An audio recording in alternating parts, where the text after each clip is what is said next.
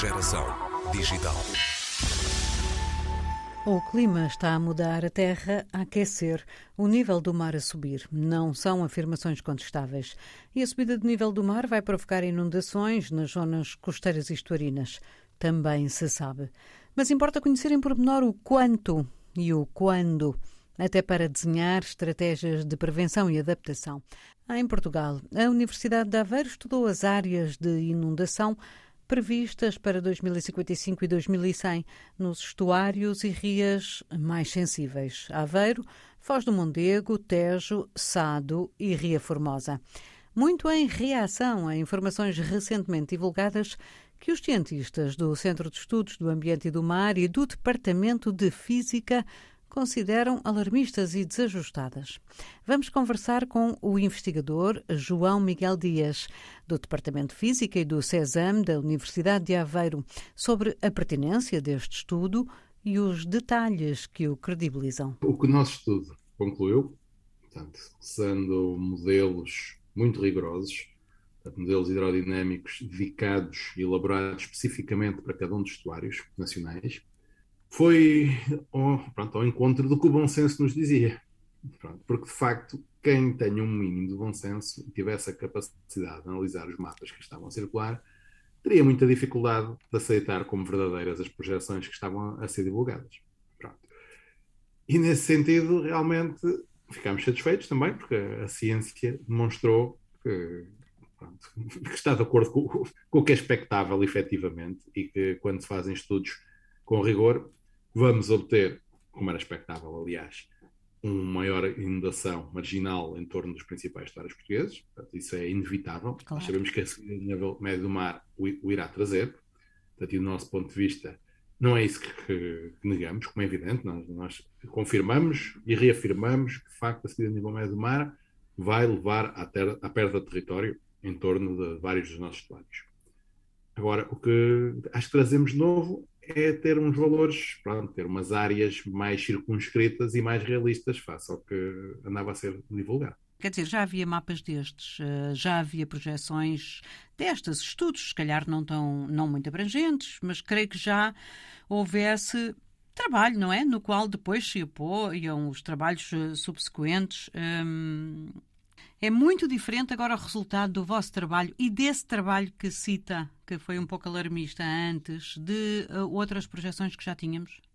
Uh, e com esta pergunta não... fazia já outra, se não se importa. A nível internacional, estas coisas estudam-se também.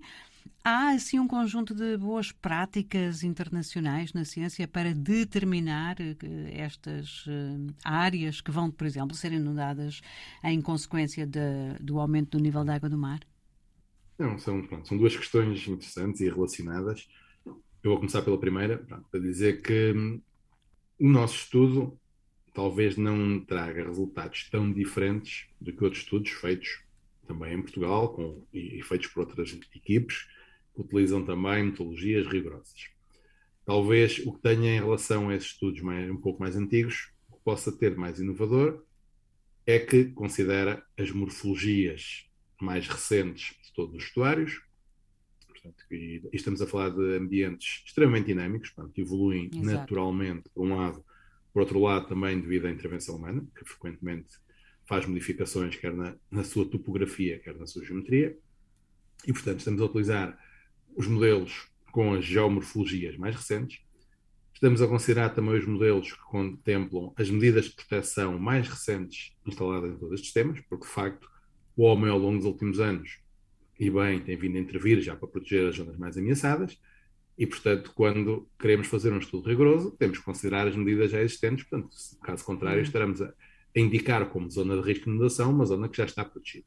E, portanto, dizer que, que de facto, talvez a, a, parte mais inovadora do nosso trabalho é termos os, os resultados mais atualizados face ao que existe atualmente.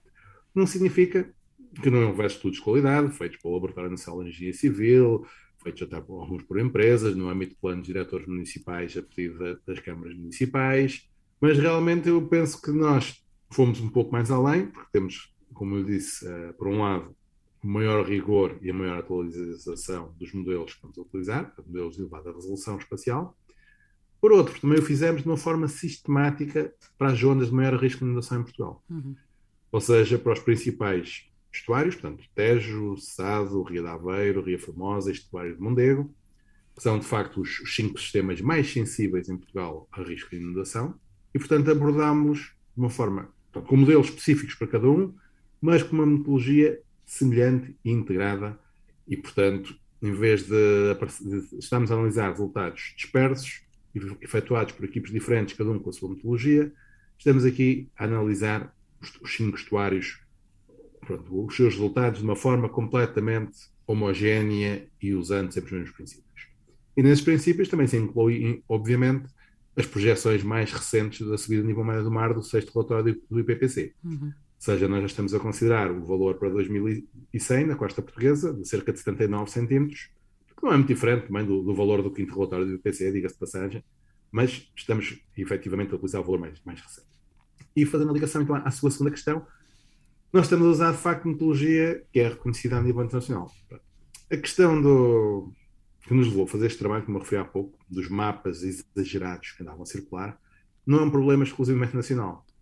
Eu ainda não há muito tempo tive, inclusive, uma reunião com vários colegas que se preocupam com, a mesma problemática e com os impactos da subida no nível médio do mar a nível internacional, e foi reconhecido como, por todos que esses modelos mais simplistas têm estado a, a ser utilizados e que são divulgados, que de facto não são rigorosos e que levam ao descrédito das, das próprias projeções científicas que são feitas.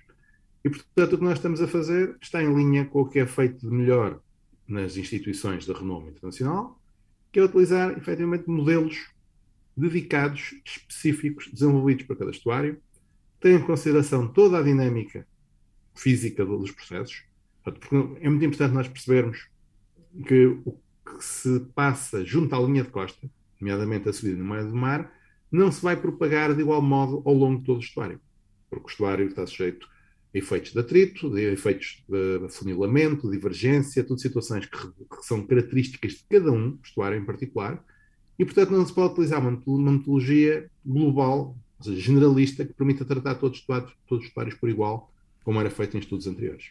Haverá, com certeza, devido à subida no meio do mar, áreas que vão ser perdidas, isso é inevitável, nós não podemos negar que o nível médio do mar vai subir e que vai levar à perda de território. Nós devemos ter projeções rigorosas, credíveis, que ajudem os gestores e as populações a planear da melhor forma as medidas para o futuro, seja de proteção, seja de mitigação, seja inclusive de deslocalização, caso seja necessário, e de forma realmente credível, porque é muito fácil nós cairmos em descrédito. E, nós pronto, cientistas, vai... é isso que está a dizer, não é? Nós, nós cientistas. Uhum. E, isso é, como compreende, quando uma, uma informação é veiculada repetidamente e ao fim de alguns anos se verifica que o que era previsto não acontece, perde-se, obviamente, as populações deixam de acreditar nas projeções que são feitas. É a velha história do Pedro e do Lobo. Nós, quando muitas vezes quando damos um falso alarme, a vez seguinte que damos um alarme, que até pode ser genuíno, já ninguém o leva a sério. É importante que a melhor informação científica disponível em cada momento seja levada a sério pela sociedade, bem do interesse comum.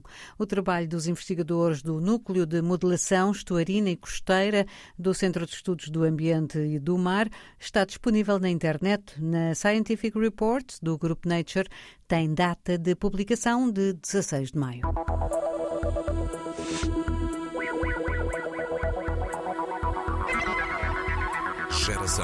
Digital.